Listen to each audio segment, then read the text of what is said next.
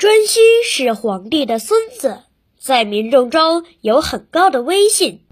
帝喾是皇帝的曾孙，也是一位贤明的君主。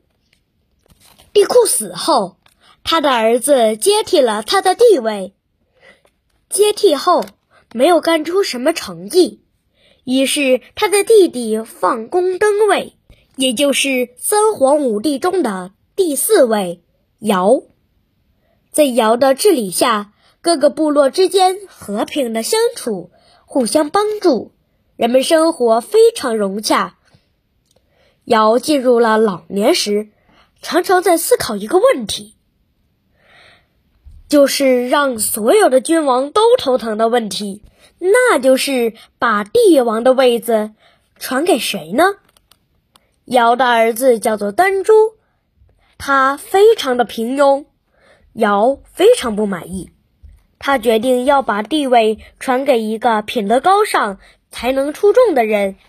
为了找到一个贤明的继承人，尧派人到处寻访，最终四方部落的首领向他推荐了一位贤人舜。经过很多方面的考察，舜的确是一位贤能的人。于是尧就把首领的位子。传给了他。舜在当皇帝的时候，黄河的洪水经常泛滥。为了治理河水，舜命令曾主持过治水的鲧的儿子禹率领大家共同治理水患。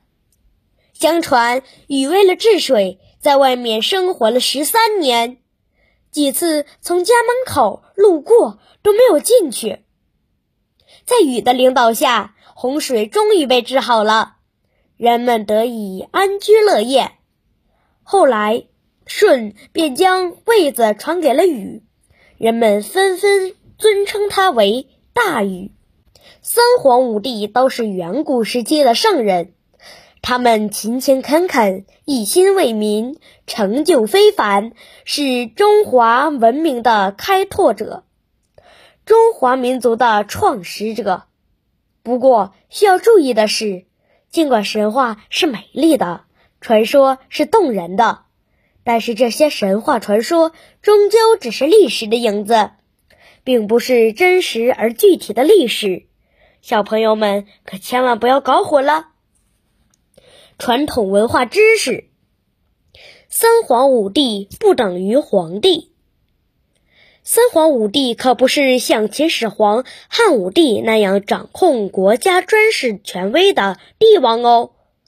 只因为作为上古人类，他们都曾为中华民族做出了卓越的贡献，人们便把他们敬为神灵，以各种美丽的神话传说来宣扬他们的伟大的功绩，然后追尊他们为皇或者是帝。